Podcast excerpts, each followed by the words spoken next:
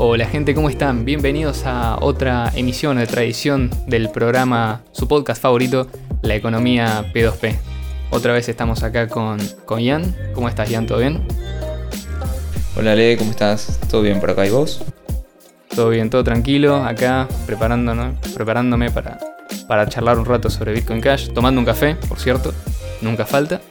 Eh, y bueno, hoy tenemos un, tema, un tema interesante, como todas las semanas, ya sabemos que nos gusta traer siempre, bueno, cosas que, de las que quizás normalmente no se hablan. Venimos un poco a, tratar de llenar el espacio cripto con, información que, que, obviamente sea relevante y que sea positiva y que sea perdurable. Así que antes de arrancar, nos gustaría hacer una breve mención sobre los pasos que se necesitan si vienen escuchando el podcast o si es la primera vez que, nos escuchan.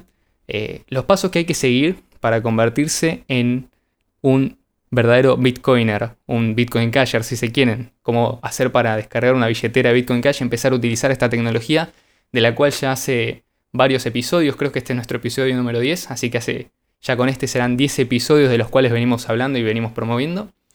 Eh, realmente es bastante simple, hace bastante tiempo que ya venimos promoviendo esta tecnología y la verdad es que no podría ser más sencillo el, uso.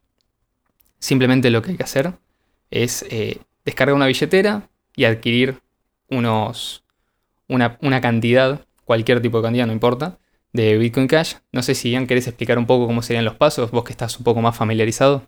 Dale. Eh, primero que nada, les vamos a decir que se suman al grupo de Telegram de BCH Argentina o ponen Bitcoin Cash Argentina y aparece eh, ese grupo de la comunidad. Y ahí siempre la gente te ayuda, ¿viste? Si tenés dudas o algo, eh, siempre hay alguien escuchando y, dispuesto a, explicar. una vez que hacen eso, lo que tienen que hacer es, básicamente van a wallet.bitcoin.com. Wallet es W-A llet.bitcoin.com. Una vez que están ahí, descargan la aplicación. Desde cualquier navegador. Sí, cualquier navegador. Está para Android y para iOS. Se la descargan. Una vez que se la descargan y la inician, tocan en mantenerse anónimo. Es lo primero que te va a aparecer. Si quieres conectar con Google, no. Si querés mantenerte anónimo, esa es la opción. Em, una vez que, que, hicieron eso, básicamente van a eh, a los ajustes, que es la ruedita abajo a la derecha, y ponen preferencias, divisas, y en divisas, arriba de todo, seleccionan ARS. Esto va a hacer que se te muestre tu equivalente de Bitcoin Cash en la billetera. O sea, vos tenés una cantidad de Bitcoin Cash, pero que tu balance se muestre en pesos y no en dólares para que te sea más fácil a vos, si vives en Argentina, para pensarlo. Si vives en otro lado, bueno, elegí otra moneda. Eh, en nuestro caso, como vimos acá, utilizamos ARS porque es más fácil para el momento de pagar en un comercio simplemente elegir el monto y no andar pesando la cotización o el tipo de cambio, eh, más sabiendo que esto es algo no, no tan estable en Argentina. Entonces, luego tienen que ir a la opción de, de copia manual, van a copia manual de seguridad. Em, copia, copia manual, creo que dice de vuelta la opción. Y, y, dentro de ahí tocan Bitcoin Cash y les van a aparecer 12 palabras. Estas 12 palabras son su frase de recuperación. Básicamente es la llave de tu casa, es lo único que te hace dueño. Eh, es como la contraseña, la contraseña de tu home banking, pero acá no hay eh, a quien llorar por si perdiste tu contraseña. Básicamente la tenés que escribir eh, y dejarla, digamos, fuera de, internet, o sea, no le saques screenshot, no la guardes en las notas del teléfono, no hagas este tipo de cosas, anotalas físico, en el orden que están, las palabras completas. Palabra 1, tal, palabra 2, tal, las 12 palabras. No hay que anotar algunas sí, otras no, ni una parte de una, ni otra parte de otra no. Todas tal cual están ahí.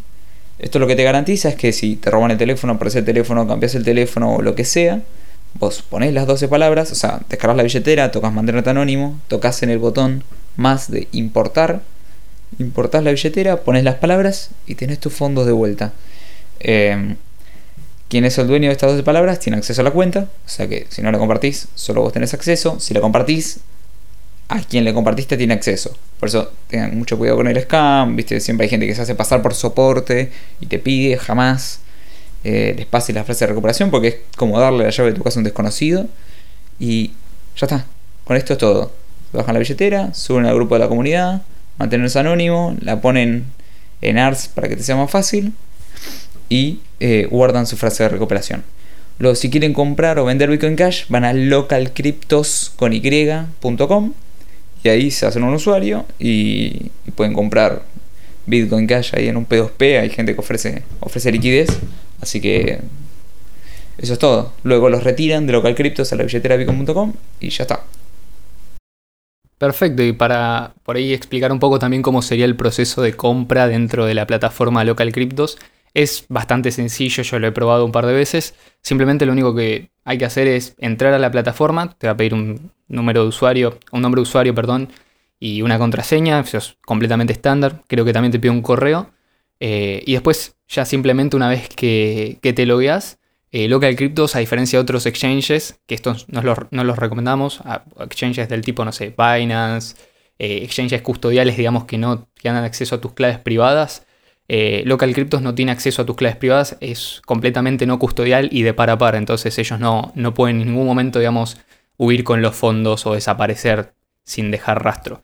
Eh, por eso obviamente es una mejor opción. Lo único que haces es, eh, te registras en esa página y una vez que completas esos datos básicos, que en ningún momento te piden ni nombre, ni apellido, ni foto con el DNI, ni en la mano, ni que te mandes un video mostrando la lengua y guiñando un ojo mientras haces la, el, no sé, la B peronista, por ejemplo, todas esas cosas que te piden los exchanges, eh, directamente lo que haces es te registras como si fuera cualquier página y una vez que ya tenés un usuario, te vas a la parte de ofertas y ahí puedes seleccionar el país, la moneda con la cual quieres operar, probablemente sea en Argentina pesos argentinos.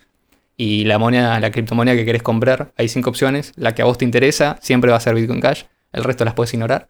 Eh, y después, una vez que ya estés ahí, simplemente elegís la oferta que más, que más te convenga. Vas a poder ver el precio a la cual se está vendiendo y qué diferencia hay con el precio de mercado. La mayoría de los compradores o vendedores te, dan un, tienen un porcentaje que es obviamente una, diferencia, que es la, ganancia que ellos tienen. Eh, pero incluso, por ejemplo, si querés comprar Bitcoin Cash, podés abrir una oferta vos mismo de compra y no sé, poner compro Bitcoin Cash al precio de mercado. Entonces alguien que quiere vender sus BCH va y te los vende directamente a vos. Y después el proceso es completamente anónimo porque lo que se hace es, eh, una vez que abrís un trade o un intercambio, con el otro usuario directamente hablas por un chat que es completamente cifrado, es decir, local cryptos en ningún momento ni siquiera puede ver la conversación. Y vos después ahí arreglás, digamos, con las personas con las cual estás comprando. Entonces, por ejemplo, eh, no sé, si querés eh, pasarle los datos de tu cuenta bancaria para que te transfiera la plata o te manda los datos de su cuenta bancaria para que vos le mandes eh, los, eh, los, pesos o la moneda que sea. Directamente por ahí ya, ya lo puedes hacer a través de ese chat. también hay un sistema de scroll, que igual no lo vamos a explicar, pero básicamente eso es un sistema de seguridad que permite evitar cualquier tipo de estafas o contraindicación. Así que una vez que pagas, se liberan los Bitcoin Cash y directamente ya de ahí lo puedes retirar a la, billetera de bitcoin.com, por ejemplo, que es lo que explicó Ian recién. Y ya listo, ya está, ya sos eh, participante de la comunidad de Bitcoin Cash, ya tenés tus BCH en tu poder y solamente vos tenés acceso. Así que, y los compraste sin dar tu información personal. Así que básicamente esos son los pasos. Creo que siempre es importante recalcarlo y probablemente en futuras emisiones siempre lo recordemos con, algún, con alguna breve introducción, pero eh, como sabemos que por ahí hay gente que se está sumando y que nos empieza a escuchar, bueno, queríamos obviamente darles la, información más rápida y más concisa. Pero bueno, reitero esto, si, quieren obtener información o si se quedan con alguna duda, se meten al grupo de Telegram de Bitcoin Cash Argentina, que es arroba BCH y tiran cualquier pregunta por ahí que les vamos a estar respondiendo. Si ven la foto de una persona con un carpincho, le escriben y les contestan, no hay ningún tipo de problema. Eh, así que cualquier cosa estamos a disposición para, para lo que necesiten, porque nos interesa que la gente siga utilizando este tipo de tecnologías y obviamente queremos que cada vez más personas haya que utilicen Bitcoin Cash. Y bueno, ya habiendo mencionado esto, creo que fue una introducción por ahí que nos quedó un poco más larga de lo esperado, pero valió la pena. Eh, si te parece bien, pasamos con el tema del día de hoy, Jan. Sí, perfecto, pasemos. La idea del día de hoy era tocar un poco el tema de la seguridad pero no de la seguridad en sí, es decir, qué tipo de, cómo funciona, digamos, Bitcoin Cash eh, o el modelo de, la criptografía, es decir, no estamos hablando de una seguridad matemática, sino cómo funciona la seguridad según el modelo de incentivos, es decir, la seguridad del sistema en cuanto a eh, largo plazo o al comportamiento de los participantes. Que esto es quizás algo que no se hace tanto hincapié, pero que es muy importante a la hora de entender cuál es el funcionamiento correcto y óptimo de una red descentralizada como lo es Bitcoin Cash o el protocolo Bitcoin. Entonces, para dar un poco la introducción y empezar a entrarnos en el tema, la idea es esta. Bitcoin cuando fue diseñado por Satoshi Nakamoto fue construido como un sistema con un montón de partes y un montón de mecanismos de interacción. Principalmente podríamos dividirlas entre los usuarios que utilizan la red y los mineros que operan y mantienen esa red segura. Es decir, son los que aportan el poder de cómputo y la seguridad y la validación de las transacciones, mientras que los usuarios justamente aportan la actividad económica. Cabe aclarar lógicamente que esta no es una, diferenciación estricta, ya que por su propia naturaleza los mismos mineros también van a ser usuarios de la red, solamente que la mayoría de los usuarios no van a ser mineros el día de mañana, ni lo son hoy en día, ni lo fueron quizás en el principio, bueno, quizás en el principio sí, los primeros años, pero ya durante los primeros tres o cuatro años ya había una diferencia entre minero y usuario que simplemente se bajaba el cliente de Bitcoin y, hacía transacciones. Entonces, una vez que entendemos esto, que hay distintos tipos de participantes, tendríamos que entender cómo opera cada uno. Eh, la persona que utiliza la red, es decir, que hace transacciones, está interesada en que las transacciones sean económicas, es decir, que no le, salgan un ojo de la cara eh, cada vez que quiera utilizar la red está interesado en que sean confiables y están interesados en que sean seguras en el sentido de que no se puedan falsificar y que pueda confiar cuando reciba una transacción. Y por otro lado, los mineros están interesados en básicamente ganar dinero, porque es por eso que entran a la minería haciendo una enorme inversión en máquinas especiales para minar Bitcoin. Para eso obviamente van a necesitar la recompensa del bloque, que también se la llama subsidio o inflación, que originalmente iba siendo de 50 bitcoins por bloque, después fue disminuyendo, cada cuatro años disminuye a la mitad. Actualmente estamos recibiendo una recompensa, o sea, los mineros reciben una recompensa de 6,25 BCH por bloque más las tarifas de las transacciones. Y bueno, también obviamente cobran esas tarifas que son la suma de todas las tarifas que paga cada una de las transacciones. Es decir, vos como usuario por usar la red pagás un pequeño monto en el caso de Bitcoin Cash y con eso directamente subsidias el costo que tiene el minero por procesar tu transacción y lo recompensas por la tarea. Entonces, todos ganan. Vos tenés transacciones rápidas, baratas, fáciles y el minero simplemente, bueno, tiene una ganancia económica y además ayuda a mantener la red. Si nosotros estudiamos este modelo de incentivos, nos damos cuenta de que es redondo. ¿Por qué? Porque no hay, digamos, partes que se necesitan de afuera. Es decir, no necesitas a alguien que controle cuántas transacciones hay por bloque o qué transacciones son válidas y qué no. No, directamente son los usuarios que operan directamente con los mineros. Hay una interacción casi que directa y es esa voluntariedad que hay también entre las partes la que hace que este sistema funcione también porque no hay coerción. Es decir, nadie está dentro del ecosistema Bitcoin Cash de forma forzada. Es decir, todos los que están acá es porque quieren estar y obviamente encuentran un valor en participar. ¿Hasta acá querés decir algo, Ian? Sí, una de las cosas importantes para entender es que esto fue diseñado para que a medida que baje la emisión con el tiempo, ese dinero que ganan por la emisión los mineros pase eh, a ser reemplazado por las tarifas que pagan los usuarios. Y hay que entender que este es un proceso largo, pero no tan largo. O sea, es largo pero abrupto en simultáneo. Es una mezcla media rara. ¿Por qué? Porque sí, eh, todavía hay subsidio para las tarifas y, y ya van más de 10 años. Em, sin embargo, es abrupto porque cuando sucede el halving, cada 4 años, creo que nos quedan 2 años, si no me equivoco es a principios del 2024, em, cae a la mitad la recompensa, o sea, cae a la mitad la cantidad de, Bitcoin Cash y Bitcoins que se ganan eh, los mineros por bloque. Entonces, digamos que es un proceso fuerte cuando sucede.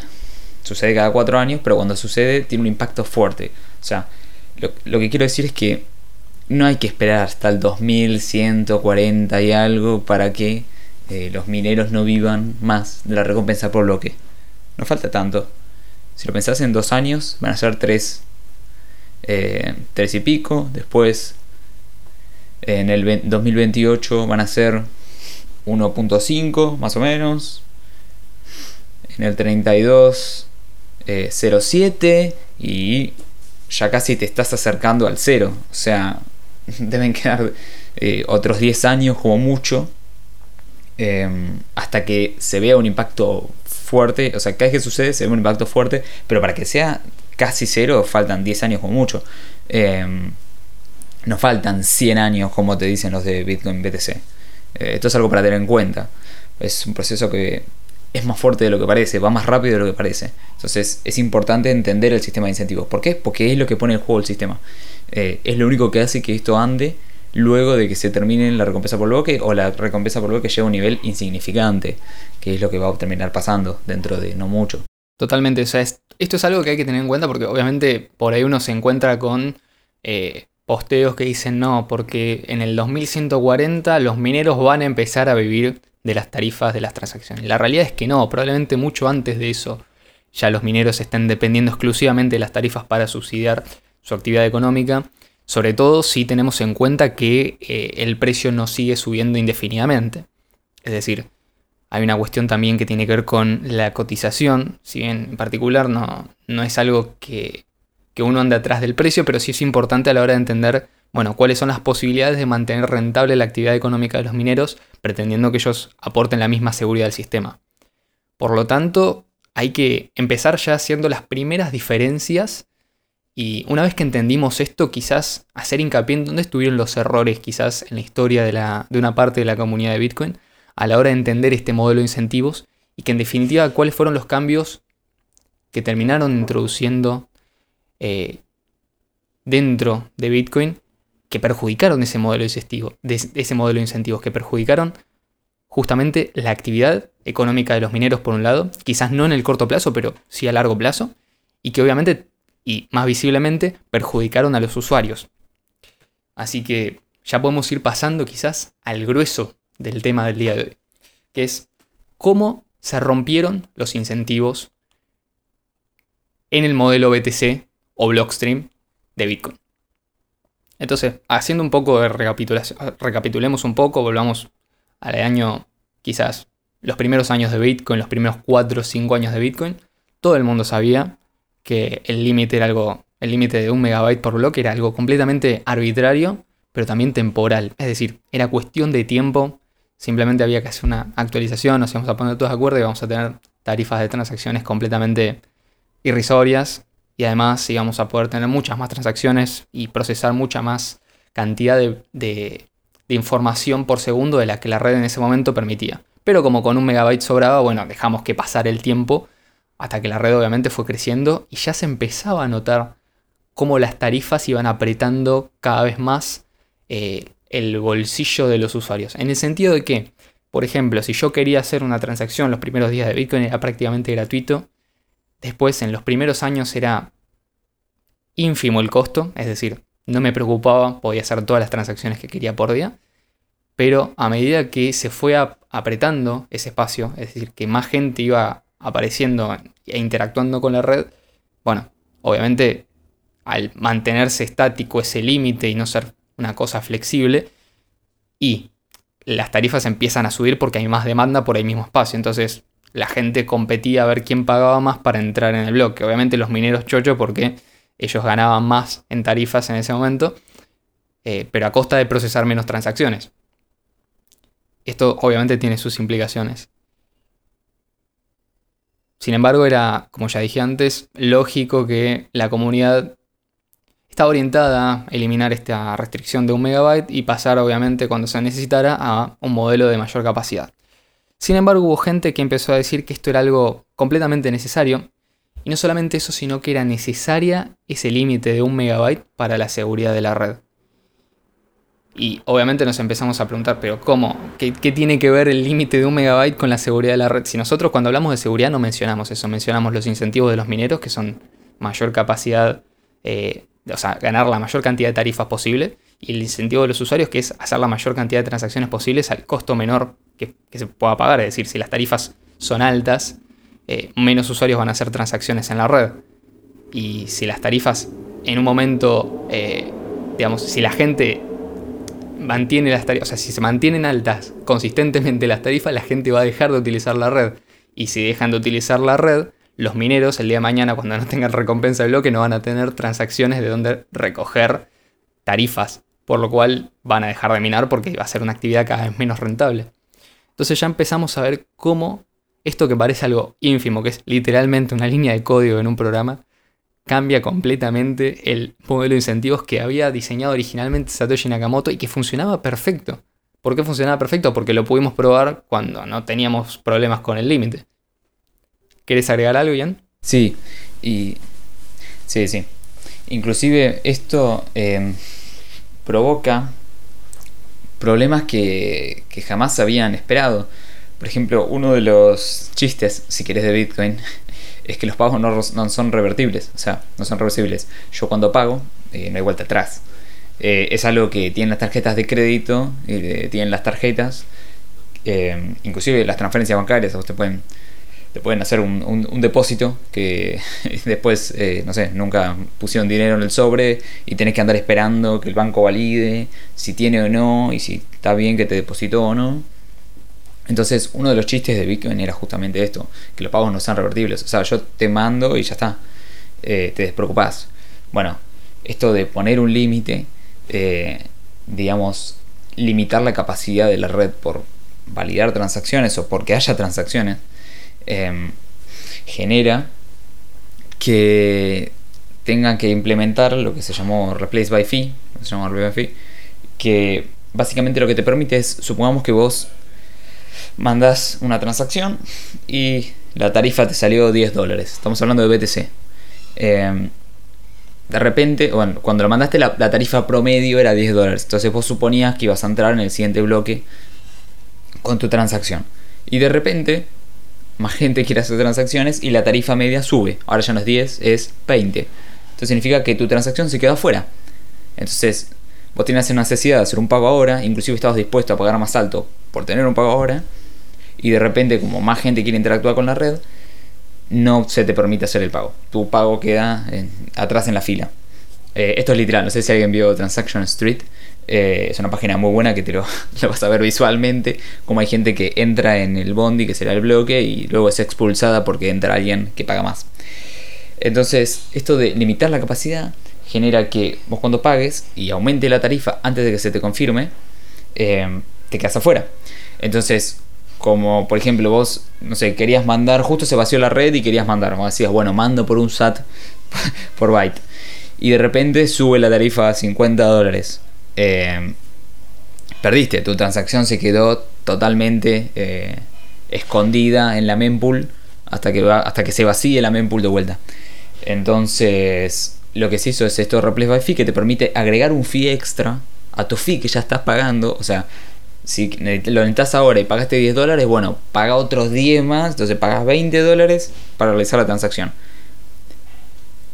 Pero esto tiene un problema. Vos al momento de pagar el fee extra podés redirigir eh, a qué dirección querés que se envíen esos BTC. Entonces lo que hacen muchas personas es van a un comercio, pagan una tarifa muy baja, eh, digamos bajo del promedio, eh, y luego de recibir el producto se dan vuelta y tocan el botón de cancelar, que lo tienen un montón de billeteras ya. Eh, y con este botón de cancelar básicamente hacen un replace by fee, o sea, redirigen el pago hacia sí mismos pagando más tarifa y de esta forma estafan a los comercios. Entonces, algo que era un, una posibilidad nueva que permitía Bitcoin la certeza de que un pago va a llegar y que es irreversible, de repente es destruido eh, por esto de andar tocando los incentivos, ¿viste? O sea, poner un número arbitrario, un megabyte, eh, ¿por qué no dos? ¿Por qué no medio? No, uno, así como santificado, eh, genera todos estos problemas. Es como el Estado, ¿viste? Cuando se mete en algo y genera un problema y después tiene que andar tapando y después genera otro problema y lo quiere tapar y después genera otro y lo tapa. Entonces es una, es una seguidilla infinita de problemas. Entonces, este por ejemplo es uno de los problemas de Replace by Fee. Después, eh, sí, después, por ejemplo, otro de los problemas que se genera es, eh, con Lightning Network. O sea, ellos dicen, bueno, no, que los pagos que hace la mayoría de las personas no vayan por la red principal, pues la red es limitada y tiene que mantenerse limitada. Eh, esto es solamente una base de asentamiento. Cuando el white paper, perdón que lo diga, pero no dice un Bitcoin, un sistema de base de asentamiento para canales de pago. Dice peer-to-peer electronic Art System. otra cosa, pero bueno. Eh, ellos creen y quieren que esto sea un sistema de base de asentamiento en el que solamente puedes asentar 7. O sea, puedes asentar, pero hasta acá. Este, ni siquiera es que es un asentamiento ilimitado. Es decir, bueno, asentemos la cantidad de transacciones que queramos. No, no, solamente 7. Como un número mágico. Eh, solamente un megabyte. Que más o menos equivale a 7 o 5, depende de cómo lo veas. Em, ¿Y qué es lo que dicen? Bueno, que todo el grueso de los pagos de la economía sean por Lightning, o sea, por canales de Lightning. Y vos hagas, eh, vos cierres y abras los canales usando BTC como base de asentamiento. Entonces, acá tenés varios problemas. Sacando todos los problemas per se que tiene Lightning, que no es el episodio que, en el que vamos a hablar de Lightning, o sea, corremos este tema para otro episodio. Eh, uno de los grandes problemas que genera esto es que las tarifas que se pagan en Lightning no van para los mineros, o sea, juega en contra del sistema de incentivos que está armado para que a medida que haya más transacciones, o sea, el volumen de las transacciones reemplace la recompensa por bloque. Bueno, si el volumen de las transacciones pasa por otro lado, por Lightning, y no paga a los mineros, ahí estamos viendo que hay un cortocircuito. Eh, Cosa que no fue diseñada así. O sea, este cortocircuito está de nuevo por haber metiendo, por andar metiendo la mano donde no hay que meter la mano, tocando lo esencial, que es el sistema de incentivos. Em, entonces, ellos lo que te plantean es, no, pero sí, eh, cuando ya no haya más recompensa por bloque, los mineros van a poder seguir viviendo de las tarifas. Porque Obviamente, si hay tarifas bajas, no van a vivir de nada. O sea, cerramos la red y ponemos una pizzería. Este. Pero claro, pero si, si tiene que seguir viviendo la red, va a ser con tarifas muy altas. ¿Cuán altas? Lo necesariamente altas. De hecho, aclaremos una cosa. Ellos, eh, cuando fue la actualización del 2017, cuando digamos Bitcoin se actualizó de 1 megabyte a 8 megabytes con Bitcoin Cash, eh, por el otro lado, digamos, eh, eligieron, digamos, mantenerse en un megabyte, pero hacer unas leves modificaciones. Sin embargo, después del. a los pocos meses, creo, de, la actualización del fork, eh, las tarifas subieron a límites que antes nunca jamás habían sido eh, explorados. Es decir, había transacciones que. o sea, el promedio de las transacciones, creo que estaba. de las tarifas de las transacciones, estaba en 50 dólares como poco y había transacciones por, el tamaño que tenían que llegaban a pagar incluso hasta miles de dólares. Y esto es algo que cualquiera, digamos, puede ir a revisar con un explorador de blog que se mete, digamos, en cualquier transacción de entre diciembre y enero de diciembre de 2017, enero de 2018, se fija las tarifas que pagaban esas transacciones, eran una monstruosidad. ¿Por qué? Justamente porque tenían esta limitación. ¿Y cuál fue la reacción de los desarrolladores que habían impedido la escalabilidad de Bitcoin? Digamos, preocuparse porque ahora los usuarios no pueden hacer transacciones. Porque recordamos también que la gente de, haber existido Lightning en ese momento tendrían que haber abierto canales de pago pagando tarifas de cientos de dólares. O sea que tendrías que haber abierto un canal de Lightning con, no sé, dos mil dólares de liquidez para que tuviera sentido como mínimo. Como mínimo. Pero más allá de eso, eh, la reacción no fue, digamos, de preocupación porque, uy, ahora los usuarios no pueden usar la red, no pueden hacer pagos. Ahora Bitcoin, digamos, no sirve para nada. La reacción fue al contrario, una gran euforia y hasta celebración. digamos, es como, sí, se está cumpliendo nuestra tesis de la gente va a tener que pagar tarifas enormes y esperamos que las tarifas sigan subiendo. ¿A cuánto? No sé, a 200, 300, 1000 dólares en promedio e incluso mucho más. Y eso va a ser lo que reemplace a la red, a, las, a la recompensa de los bloques. Es decir, lo que los mineros van a estar, lo que va a estar soportando la minería, recompensando esa actividad que realizan los mineros, no es eh, digamos, el agregado de muchas transacciones que cada una paga una tarifa, pero que en total, digamos, suman una gran cantidad, sino muy poquitas transacciones, alrededor de entre 1000 y 2000 por bloque, pero que cada una paga una tarifa astronómica de miles de dólares. Eh, y esto, digamos, era la, expectativa. Y dijeron en el momento, bueno, ya está, ya Bitcoin ahora es una red de asentamiento hecha y derecha, vamos a tener que mantener, digamos, tarifas altas siempre. Cosa que, digamos, después no, no sucedió. Y esto no necesariamente es algo bueno, ya quizá lo vamos, lo vamos a explicar más adelante. Pero sí, digamos, esta es como la reacción y es lo que se espera. Digamos, hay mucha gente que hoy en día cree que se puede utilizar Bitcoin porque, Bitcoin BTC, ¿no? Porque las tarifas, por lo menos al momento de grabar este podcast en abril de 2022, las tarifas están relativamente baratas, eh, digamos menos de un dólar por transacción.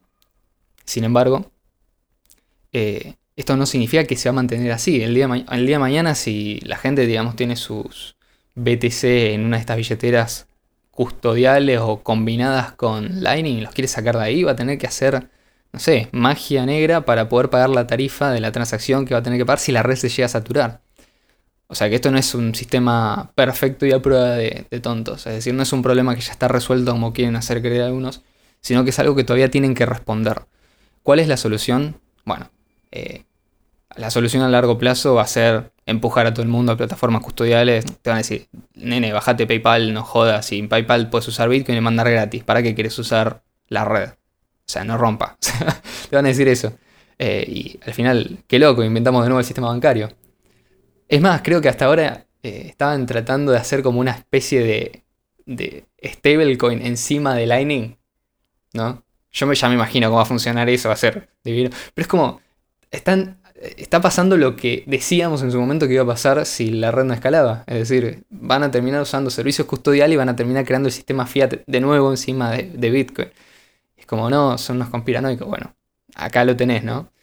Eh, creo que no, me quiero seguir extendiendo esto porque me estoy yendo un poco de tema, pero bueno, la idea es esto, es... Eh, está justamente hasta cierto punto perjudicando de gran manera a los usuarios y si encima los corres a servicios custodiales, de nuevo, no están pagando esas tarifas a los mineros, sino que se las están pagando, no sé, a PayPal, a Cash a, no sé, a Chivo, no sé quiénes operan todas estas aplicaciones, pero esos son las personas que reciben en todo caso las tarifas, no los mineros. Con lo cual la minería es casi que se convierte en una actividad, digamos, que van a tener que solidarizar de, algún, de alguna manera. Claro, o sea, vamos a tener que, poner un fondo solidario para los mineros. Eh, impuesto, impuesto para los mineros, viste, para subsidiar a, la minería para que siga existiendo. Claro, o sea, es una locura. Sí, inclusive lo que pasa es que uno si lo piensa dice, bueno, si, las tarifas son bajas, obviamente esto no tiene sentido, pues, no hay recompensa, ok. Hasta ahí creo que hasta el máximo es Maxi está de acuerdo, porque por eso quieren tarifas altas. Pero ellos después te dicen, no, pero vos quedate tranquilo. Porque vos en Lightning Network vos podés usarlo sin custodia. Vos quedás tranquilo, o sea, usar la base de asentamiento y después estate en Lightning, hacer todos los pagos ahí y acá puedes estar sin custodia. Pero no es pistola que sin custodia. O sea, hoy que las tarifas son bajas, puedes abrir y cerrar canales. Eh, también tenés que, que, tener y saber estar haciendo todo esto, ¿no? Pero bueno, supongamos que te lo simplifican vía interfaz de usuario. Ahora, cuando las tarifas sean de mil dólares para que los mineros puedan vivir por 5 transacciones por segundo, eh, no sé, o 500 dólares o 100 dólares, lo, que sea, ¿no? Eh, básicamente eso es empujar a todo el que no puede pagar, abrir un canal nada más, 500 dólares. O sea, todos ellos a la custodia directamente, porque nadie lo va a hacer. O sea, todos van a caer en la, la de, sí, uso PayPal, como decías vos, uso PayPal y listo, ya está. Sí, lo mismo. Este, nunca lo entendí, lo mismo. Entonces, acá lo que queremos traer es, eh, hasta acá es el punto de vista, si se quiere, clásico de Bitcoin Cash. Lo que, lo que repetimos hasta el cansancio. Ahora lo que venía pensando esta semana, eh, y, lo comentábamos con es hay que. Esto se le puede dar una, una vuelta de tuerca más. Acá eh, lo que se está poniendo en juego no solamente es... Eh, porque supongamos que sí, viven de 5 transacciones por segundo con tarifas altas. Ok. Em, acá se está poniendo en juego también el hecho de que la seguridad sea creciente. O sea, Bitcoin está hecho para que la seguridad sea creciente con el tiempo. A medida que hay más actividad económica porque el efecto de red crece, hay más seguridad. ¿Por qué? Porque hay más tarifas. O sea, mientras más la gente usa la red, hay más tarifas, entonces hay más recompensa para los mineros, entonces hay más mineros, entonces hay más seguridad. O sea, básicamente eh, la, seguridad creciente, porque aumenta el efecto de red, aumenta la cantidad de usuarios que usan la red. En Bitcoin se entiende perfecto. Mientras más usuarios, más seguridad. En el caso de BTC, esto no pasa, porque se corta. Entonces, salvo que aumenten las tarifas en sí, la tarifa, no aumenta eh, el crecimiento de la red. Y está limitado, porque no sé hasta qué punto van a querer pagar eh, los agentes económicos por tarifas como base de asentamiento, ¿no? Porque capaz hay base de asentamiento más barata que BTC. Eh, para andar asentando pagos. Este. Entonces. El efecto del el crecimiento de la seguridad con el tiempo está estancado. Lo estancaron. Pues, para andar tocando lo que no tiene que tocar, lo estancaron. Eh, entonces, vos pensás que van a tener que vivir solamente 5 transacciones por segundo. Eh, y 5 clavados, ni más ni menos. O, menos sí, perdón. Pero no, no más. Eh, en el caso de BCH, vos lo que vas a tener es infinidad de transacciones. Y mientras más, mejor. Porque mientras más, más seguro va a ser. Entonces, acá tenemos un, una diferencia en el largo plazo. Cuando pensamos a largo plazo, hoy todavía hay fiesta porque 6.15 eh, BTC por bloque, viva la pepa. Pero en el largo plazo no hay viva la pepa. En el largo plazo los incentivos y el sistema de incentivos, o los fundamentales, son los que aplastan. Entonces ahí es donde tiene que, estar el foco. Nosotros tenemos que trabajar en aumentar el efecto de red desde todos sus puntos de vista para que en el largo plazo ganemos esta carrera. Em, entonces Bitcoin Cash sí permite escalar la seguridad de la red y Bitcoin Core BTC no permite que escale la seguridad de la red, o sea que cada vez haya más seguridad. Eh, esto nos trae, sacando este punto que era lo que venía pensando en estos días. Eh, sí, igual me, gustaría agregar algo con respecto a eso que decís, que es también un poco quizás eh, añadir, digamos, el punto de vista económico. Supongamos que incluso pretendemos que eh, existan estas milagrosas 5 o 7 transacciones por segundo que paguen miles de dólares en tarifas estaríamos suponiendo, digamos, que los, eh, qué sé yo, los millonarios o los multimillonarios o los banqueros sean los que hagan estas transacciones on-chain, mientras el resto de los mortales eh, las hacen, digamos, fuera de la cadena, ya sea, digamos, en capas secundarias o en servicios custodiales, que es lo más probable. Pero incluso así, digamos, ¿por qué tendríamos que pensar que estas personas lo, harían, digamos, usarían Bitcoin solamente porque es caro? Digamos, yo, creo que la mayoría de los millonarios, la gente digamos, que, que genera riqueza, no se hace rico desperdiciando el dinero si, como decís vos, existen alternativas más baratas. Inclusive sería desentender las señales del mercado, porque te están diciendo que si vos podés hacer lo mismo por menos, eh, vos estarías asignando mal los recursos y pagaras un extra por un servicio que es de mala calidad. ¿Se entiende? O sea, si vos hoy en día, por ejemplo, tenés la posibilidad de mandar, no sé, 130 millones de dólares a través del mundo usando BTC o Bitcoin Cash, pongámosle que la tarifa hoy es de un dólar en BTC y de un centavo o menos de un centavo en Bitcoin Cash. Incluso así, digamos, ¿por qué lo harías exclusivamente a través de BTC? O sea, tendrías que tener otros beneficios secundarios, pero teniendo en cuenta las cualidades inherentes y no considerando aspectos externos, incluso en ese caso, digamos, tendrías que la asignación correcta de esos recursos sería dirigir esa transacción a través de, Bitcoin Cash, no de BTC. Por una cuestión justamente económica, porque los ricos nos hacen ricos desperdiciando el dinero en transacciones de miles de dólares. Eh, digamos, es un privilegio que pocos eh, van, a, van a poder entender. O sea, estamos hablando de quizás instituciones financieras que se hagan créditos. Hay un artículo muy bueno que quizás vamos a publicar en algún momento, pero saliendo de este tema era como que me, gustaría, me, interesaba hacer énfasis en ese punto de vista económico con, con respecto a lo que son esas transacciones. Bueno, pero igual si querés asumamos que sí, que, van a existir y que la gente va a gastar miles de dólares en hacer transacciones por, por la cadena Lo que digamos, ya lo han hecho. O sea, no sería eh, imposible que, lo decidieran hacer en el futuro. Si querés, continuemos con, con donde lo habíamos... No, te quería interrumpir, pero quería agregar esa partecita. Dale, tranqui, tranqui. Eh, Bitcoin, una base de asentamiento para un sistema interbancario. Hablando de, efectos a largo plazo, podemos hacer algo que no necesariamente tiene que ser a largo plazo, sino que es algo, puede ser espontáneo, puede ser, puede pasar en cualquier momento. Algo latente eh, entre Bitcoin Cash, algo que solamente puede hacer Bitcoin Cash eh, y a BTC. un problema latente que se llama la espiral de la muerte. Básicamente, eh, cuando hay más mineros, digamos, hay más poder de cómputo minando, a las 2016 bloques en BTC, o sea, son más o menos dos semanas, si los bloques salen cada 10 minutos, eh, es una cantidad de bloques, no de tiempo. veámoslo así. la dificultad se ajusta para arriba o para abajo, o sea, es más difícil encontrar digamos, minar un bloque o no según la cantidad de... O sea, si, fue muy fácil en los últimos 2016 bloques eh, ajustar la seguridad, eh, perdón, minar el bloque, la seguridad ajusta para arriba. O sea, en los siguientes 2016 se vuelve más difícil que los anteriores, porque hay más gente minando. Eh, y lo mismo pasa al revés. Si de repente es muy difícil y los bloques tardan 20 minutos en vez de 10 minutos, bueno, la dificultad ajusta para abajo.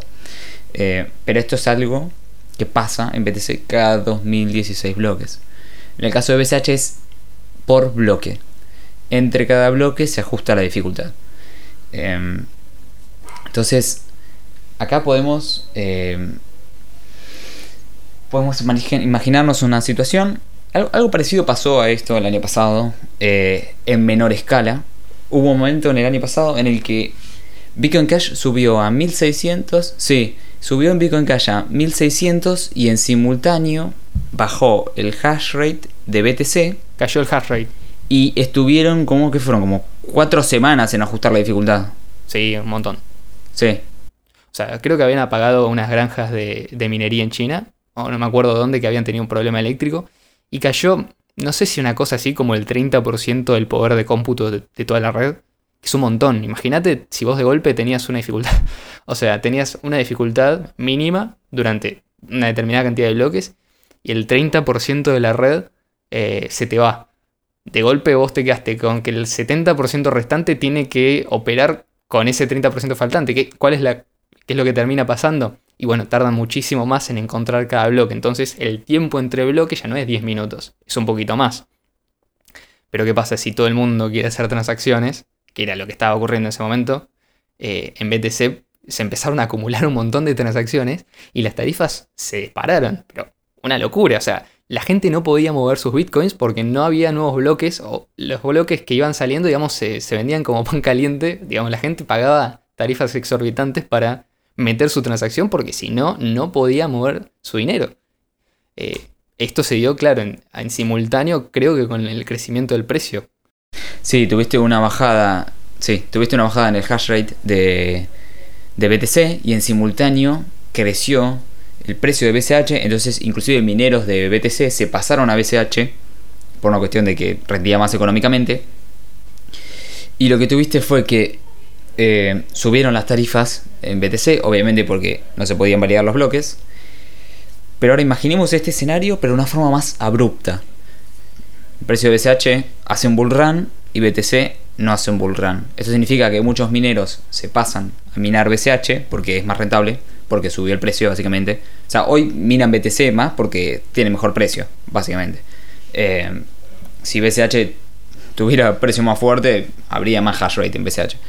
Eh, claro, aclaremos dos cosas igual acá, eh, me parece importante por las dudas que, esto nos aclaró los, el algoritmo que utilizan los mineros para minar es el mismo tanto en Bitcoin Cash como en Bitcoin BTC, como en Bitcoin Core. ¿Por qué? Porque, digamos, tienen, el mismo origen y nunca se modificó en ninguna de las dos eh, ramas del fork eh, el algoritmo de minado. Por lo tanto, los mineros que tienen una inversión en hardware que solamente para minar ese algoritmo y, no, ningún otro, eh, solamente pueden minar o en Bitcoin Cash o en Bitcoin Core o en alguno de los otros forks eh, que siguieron, pero solamente les sirve para ese algoritmo en particular, con lo cual ellos no están invertidos, o sea, los mineros que hoy en día minan en BTC no están invertidos en BTC, están invertidos en el algoritmo de hash.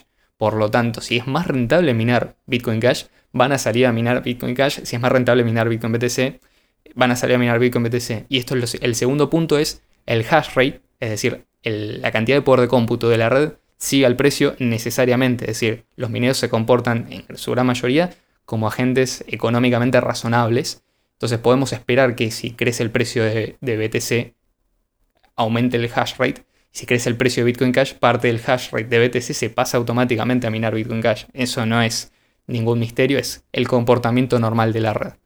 Si querés seguir con tu, con tu explicación, Ian. Sí, entonces, básicamente es lo que explicaste vos. Eh, esas son las razones de por qué podría pasar. Entonces, lo que puede suceder es, BCH tiene un bull run, o sea, el precio se dispara fuerte, no sé, 50 veces en poco tiempo, y, y BTC no. Entonces, lo que pasaría es que muchos mineros de repente se pasan a minar BCH y no BTC. Lo que significa que esos 2016 bloques que deberían tardar dos semanas van a tardar 6 semanas, 8 eh, semanas, más. Depende de cuánto tiempo tardan los bloques. Pensá que si simplemente eh, tardan el doble en sacar los bloques van a tardar 4 semanas. O sea, van a tardar un mes en vez de medio mes. Entonces, eh, lo que sucede es que el comportamiento psicológico de la gente que tiene BTC es, no los puedo mover. O sea, todo el mundo va a querer mover los BTC, o los que quieran mover no van a poder moverlo, y van a subir las tarifas. Entonces, ¿qué hace la gente? El que la tiene, la querés mandar al exchange, te lo querés sacar de encima porque el, precio cae, porque va a bajar el hash rate, porque suben las tarifas, porque la gente está atrapada en la red. Entonces, hay un comportamiento de eh, desesperación. La gente se desespera por mover los BTC, sube más las tarifas porque hay más gente que lo quiere hacer, los bloques no se validan porque no hay suficiente eh, hash power. Entonces empieza la espiral de la muerte. Básicamente, como las tarifas son altas eh, y no se pueden variar los bloques, la gente se desespera, suben más las tarifas, menos gente puede mover lo, mueven y venden quienes están en el exchange. O sea, si vos tenés tus BTC en exchange, los vendés automáticamente porque te querés sacar de encima eh, esto que está siendo, digamos, dañado en algún punto. Y tenés un tiempo prolongado de tortura hasta que se vuelve a ajustar la dificultad. Eh, y no significa que la próxima dificultad tampoco le baje el hash rate ¿viste? Después de que ajustan la dificultad también. Eso les podría volver locos, digamos. Dos ajustes, estamos hablando siempre de un ajuste, dos ajustes podría ser una locura. Em, entonces veríamos este escenario que sucedió el año pasado, cuando BCH subió de precio, el hardware de BTC cayó, el precio de BTC no subió, o sea, se quedó clavado y bajó de precio, y las tarifas subieron. Entonces esto, pero maximizado, puede generar la espiral de la muerte. Básicamente es, nadie quiere usar BTC porque no se puede usar, porque no se ajusta la dificultad. Entonces se pasan a BCH y se revaloriza BCH, prolongando y metiéndole más poder a la espiral de la muerte. Em, es algo que tranquilamente puede pasar, porque justamente BTC ajusta cada 2016 bloques y BCH entre bloques. Totalmente, incluso esto es lo, que quizás sea el, uno de los mayores miedos y una de las razones por las cuales hasta el día de hoy incluso eh, varios años después de la actualización de 2017, muchos maximalistas de BTC siguen eh, activamente y, públicamente eh, manifestándose en contra de, Bitcoin Cash o de la actualización de Bitcoin Cash, siendo que debería importarles lo mismo que les importa cualquier otra criptomoneda de las que están en el ranking. Es decir, su preocupación no está en si Cardano sube de precio, si Monero sube de precio o si, no sé, eh, Dogecoin sube de precio, porque no les compiten básicamente, es decir, no les compiten en cuanto, no les consumen poder de cómputo. Sin embargo, Bitcoin Cash sí, digamos, Bitcoin Cash se presenta como una alternativa rápida, barata y eficiente al modelo de BTC. Y si la gente empieza a descubrir que el modelo de Bitcoin Cash es efectivo y el precio, por lo tanto, aumenta porque más gente demanda Bitcoin Cash para hacer transacciones en el día a día, bueno, lo más probable que pase es esto, justamente un aumento súbito del precio decae en, eh, o sea, recae el costo en los actuales usuarios de BTC. Por lo tanto, es hasta incluso una de las razones por las cuales yo no tendría BTC a largo plazo. Porque en el caso de una espiral de la muerte, nada me garantiza que yo sea una de las pocas personas afortunadas, si es que sea posible incluso, de eh, que pueda mover sus fondos. Eh, porque tendrías todas las, las de perder. Tendrías un montón de transacciones que quieren entrar en el bloque, tarifas enormes, menos poder de cómputo y el precio que te juega en contra en todos los exchanges mientras que la versión Bitcoin Cash de Bitcoin crece.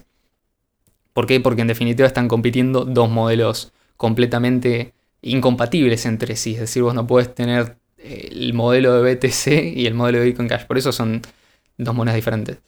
En definitiva, lo que terminas haciendo es eh, eligiendo una de las dos. Y una de las cuestiones que me parece interesante que es eh, Bitcoin Cash es peligroso para Bitcoin BTC, pero la existencia de Bitcoin BTC no amenaza directamente la existencia de Bitcoin Cash. Es decir, no hace falta esperar a la espiral de la muerte para que la gente que hoy en día está en BTC adopte Bitcoin Cash. Sin embargo, podemos hoy en día utilizar Bitcoin Cash sin pedirle permiso a nadie y teniendo todos los beneficios de usar una criptomoneda de forma no custodial y alejados en una economía completamente paralela a las economías estatales y los mercados tradicionales, eh, haciéndolo, digamos, hoy en día. Y esto independientemente de la existencia de Bitcoin BTC o no. Y por qué esto es un gran beneficio que tiene Bitcoin Cash que BTC no tiene. Es decir, por qué la existencia de Bitcoin Cash es peligrosa para Bitcoin Core, pero la existencia de Bitcoin Core no es peligrosa para la existencia de Bitcoin Cash. Bueno, justamente porque eh, los mineros son los principales interesados en proteger a la red de Bitcoin Cash de cualquier ataque posible. Y esto no solamente está comprobado por una deducción lógica, sino que está comprobado empíricamente por la historia que tiene Bitcoin Cash. Como ya dijimos hace un rato, el poder de cómputo de la red no está casado con una versión de Bitcoin u otra. Digamos, el minero si es económicamente razonable va a minar lo más rentable, no le importa qué es lo que sea. Sin embargo, la mayoría de los mineros son pro PCH. Es decir, tenés la mayor cantidad del hash rate, que hoy en día quizás mina BTC por una cuestión de rentabilidad económica, eh, apoyando la versión Bitcoin Cash de Bitcoin. ¿Por qué? Porque en definitiva es la que mejor se alinea con sus incentivos. Justamente es la que le va a permitir eh, mantenerse rentables la mayor cantidad de tiempo posible. Si los mineros lo que quieren hacer es cobrar la mayor cantidad de comisiones posible procesando la mayor cantidad de transacciones posible. Ellos no necesitan un límite. El límite es impuesto por, por, el código, pero los mineros no lo, no lo requieren para funcionar. Entonces, como los mineros son pro SH, si algún intento de ataque ocurriera por parte de una reducida capacidad de, de la que hoy en día tiene BTC, bueno, son los mismos mineros los que salen a defender la existencia de Bitcoin Cash. ¿Y por qué digo esto? Porque lógicamente, como el minero está invertido, va a tener incentivos para salir a defender la red de Bitcoin Cash, incluso aunque no gane tanto como si minara, por ejemplo, Bitcoin BTC. Con lo cual, eh, un ataque del 51% en Bitcoin Cash sería contestado automáticamente por, eh, eh, la mayoría de los mineros del algoritmo SHA-256 que defenderían esa red porque es la red en la cual ellos van a estar minando en el futuro cuando la gente empieza a demandar Bitcoin Cash para hacer más transacciones. Entonces, eso por un lado. Segundo, esto ya ocurrió, es decir, los mineros salieron a defender a Bitcoin Cash en el momento que hubo un fork en el año 2018 con Bitcoin SB cuando el hash rate era muy parecido entre Bitcoin SB y Bitcoin Cash, los mismos mineros de BTC se pasaban a minar Bitcoin Cash con pérdidas porque era a largo plazo lo que más eh, rentabilidad les iba a dar. Es decir, ellos estaban protegiendo la red sobre la cual quieren, sobre la cual quieren minar. O sea, los mineros también buscan competencia, van a buscar tener la mayor cantidad de opciones disponibles para utilizar su poder de cómputo. Y por otro lado, y esto es algo que es notable, a pesar de tener un hash rate que sí, lo vamos a reconocerlo, es mucho más bajo que el de Bitcoin BTC, Bitcoin Cash nunca fue atacado eh, por el 51% de los mineros, o sea, y es muy poco probable que esto vaya a suceder en algún futuro. ¿Por qué? Simplemente porque los mineros no tienen incentivo en atacarse a sí mismos y atacarse la red sobre la cual, sobre la cual ellos quieren minar, o atacar el algoritmo sobre el cual ellos están invertidos. Sería una una decisión económicamente estúpida, por decirlo de una forma clara y, llana. Entonces, ahí tenés la definición de, o la, definición, digamos, de por qué Bitcoin Cash representa un peligro justamente por la espiral de la muerte, que es una posibilidad latente. cualquier día de estos podría pasar, porque basta con que un millonario ah, no sé, compro 300.000 BCH y sube el precio. O eh, digamos, una opción quizás creciente, en un momento sea algo exponencial, una aplicación de uso masivo, una gran cantidad de usuarios, mucha gente que empieza a utilizar Bitcoin Cash de golpe, eso empuja el precio de Bitcoin Cash y apura a los mineros a cambiarse de red lo más rápido posible para aprovechar los beneficios. Esto lógicamente, eh, mientras Bitcoin Cash está protegido, su existencia está protegida por el incentivo que tienen los mineros de mantener la mayor cantidad de redes disponibles para poder minar y para mantener al máximo las ganancias que ellos tienen. Así que bueno, esperemos que les haya gustado este último episodio que estamos lanzando. Eh, si tienen temas que les gustaría que charlemos, díganos en los comentarios. Si tienen comentarios sobre lo que acabamos de charlar, tírenlo en los comentarios. Nosotros leemos todo. Eh, y muchísimas gracias por, por, escucharnos hasta el final. Así que gracias Lee también por, por todo lo que nos explicaste hoy. No, por favor, un placer. Así que bueno, muchísimas gracias y nos vemos el próximo viernes. Nos estaremos viendo. Hasta luego.